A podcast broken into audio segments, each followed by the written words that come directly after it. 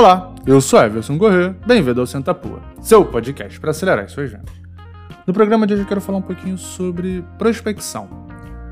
Alguns anos atrás, eu, por intermédio de um amigo, encontrei um cara no LinkedIn chamado Gabriel Lobitsky. Eu não sei se pronuncia assim, beleza? Mas enfim. É, eu tenho conexão com ele no LinkedIn, mas a gente nunca conversou. Nós não somos amigos, enfim, não tem nenhum relacionamento, a não ser aquele seguir lá no LinkedIn. Mas o Gabriel, na época, compartilhou algo que talvez, pelo menos na minha opinião, é o que há de mais valioso quando você pensa em prospecção, especialmente se o teu negócio é venda ultra complexa. Na época que ele escreveu esses posts, ele era executivo, né, gerente de contas na SAP. Quem vem do mundo de tecnologia sabe que vender ERP é algo super difícil especialmente quando você vende essas soluções muito grandes que podem levar anos para implementar de maneira é, é, completamente e pode levar alguns meses, mesmo a, a, aplicação de uma única ferramenta da SAP. Então você não consegue vender um negócio desse do dia para a noite e é necessário a participação de várias pessoas, são vários decisores diferentes. E esse cara, o Gabriel, ele escreveu cinco textos e eu vou usar exatamente a mesma estrutura dele, vou dividir em cinco episódios diferentes sobre como você consegue agendar reunião com o CEO, como você, quais são as estratégias que ele usa ou usava na época, porque isso é de 2016 esse texto, apesar de ter cinco anos para mim é super atual. Mas enfim, quais eram as estratégias que ele usava para agendar reunião com o CEO? E aí aqui o que, que é legal? Já logo no primeiro texto dele, ele diz, pô, por que, que você vai marcar uma reunião com um CEO? Por que, que um CEO vai te ouvir? E aí a justificativa ela é incrível. Pô, cara, se você tenta falar com o CEO, provavelmente você vai acabar falando com o VP ou com o diretor. Quando você vende coisas complexas, é importante que a parte alta da diretoria esteja aware.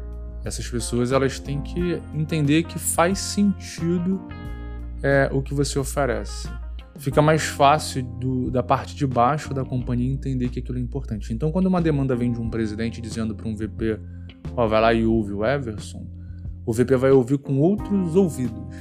É, ele pode achar que aquilo realmente é importante. Enfim, sem mais delongas, como é que o Gabriel dividiu os textos dele sobre prospecção?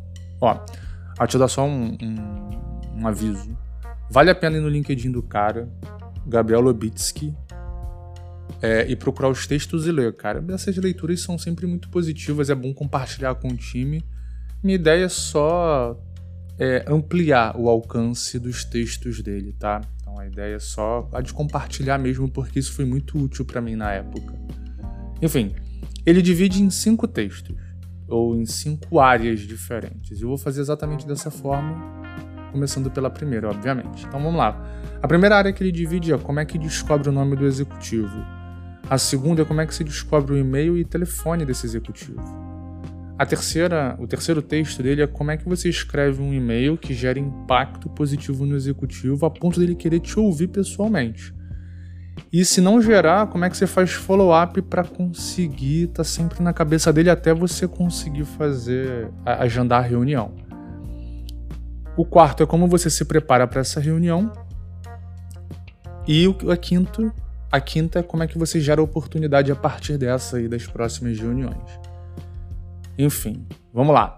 Primeiro, né, como é que você consegue o nome desse executivo? A dica que ele dá é bem simples.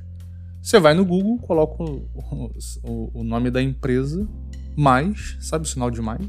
CEO, presidente, diretor-geral, enfim, até, até aparecer o nome da pessoa.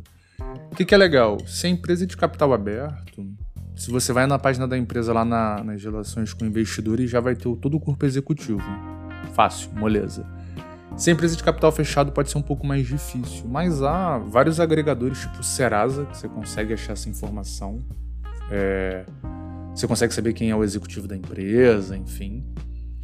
Uma outra forma legal de conseguir que é a que particularmente eu uso, é eu vou no LinkedIn, procuro o nome da empresa. Então, por exemplo, eu quero prospectar Coca-Cola. Coca-Cola talvez não seja um bom exemplo.